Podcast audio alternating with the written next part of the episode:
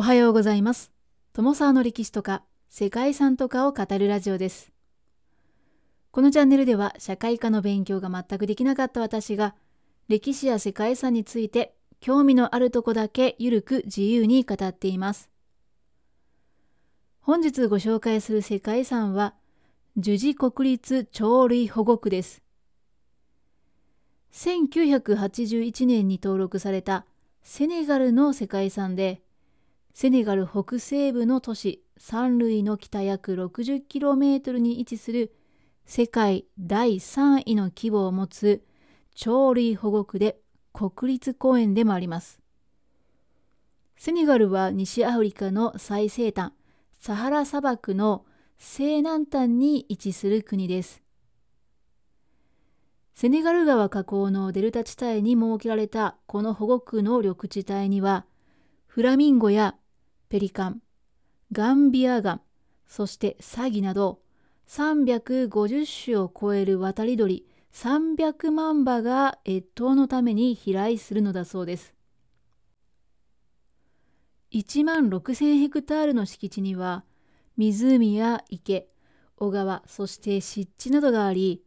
砂漠のオアシスの役割も果たしていて、サハラ砂漠から飛んできた鳥たちにとっても休憩地点となっています。ですが1986年にセネガル川でディアマダムの稼働が開始して以降農業排水による水質汚染や養分の減少などの自然環境の悪化が急速に進行して生態系に深刻な影響を与え始めています。保護区は危機遺産リストに2回登録されていて1回目はディアマダムの建設による水質汚染。2回目は外来種の水草の異常発生による生態系への影響懸念でした。現在は砂漠化の進行も大きな懸念材料になっているということだそうです。ということで本日はそんな不安だらけの世界遺産樹寺国立鳥類保護区をご紹介したいと思います。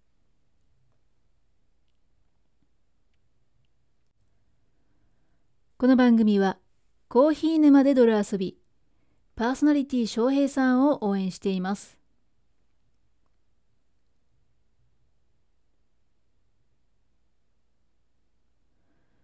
樹寺国立鳥類保護区はセネガルを流れるセネガル川の三角巣に広がる鳥類保護区です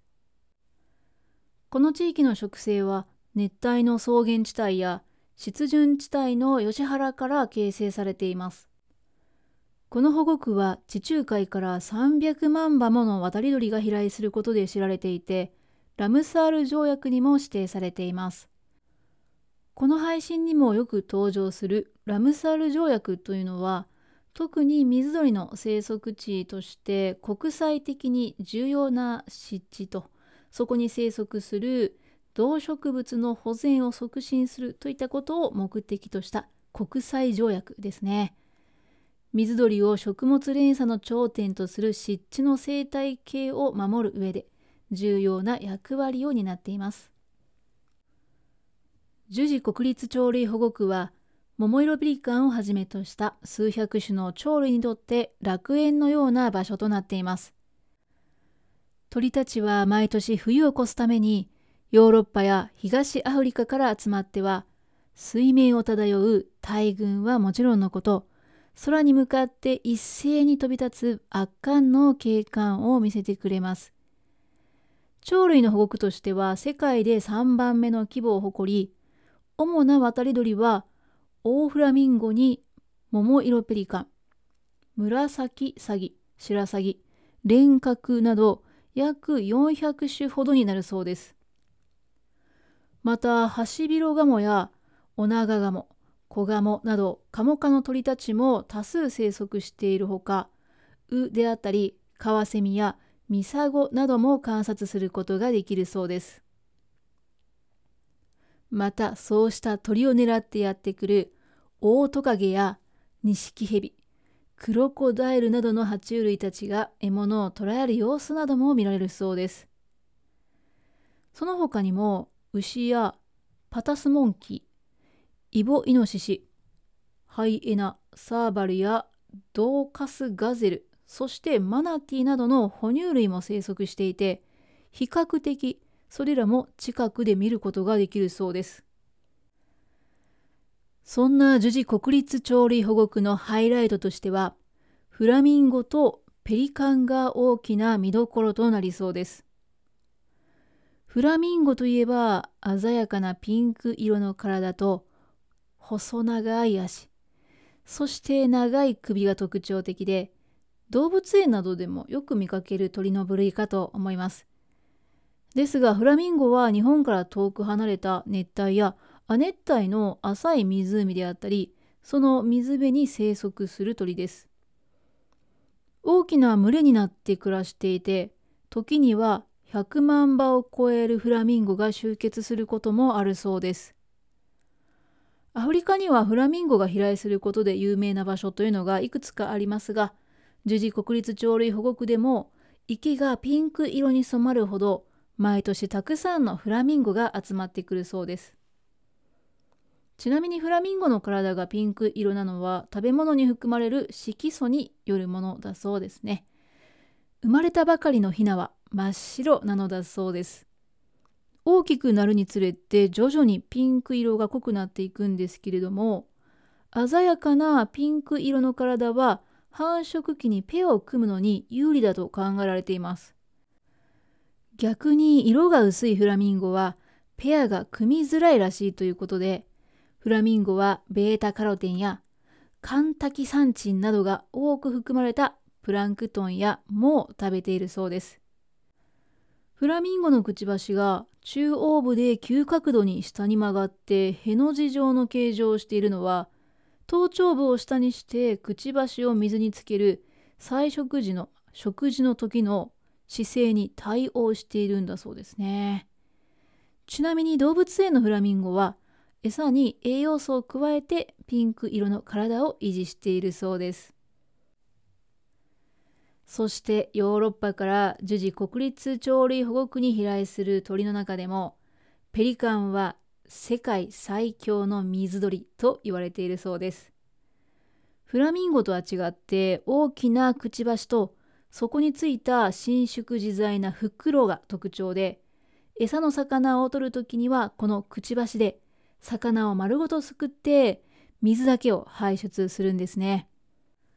桃色ペリカンなどは集団で魚群を追い込んで捕食するということもあるそうですね。ペリカンの大きさは種類によっても様々で大きいものでは全長170センチ翼を広げた時の幅は3メートルを超えるものもあるとのことで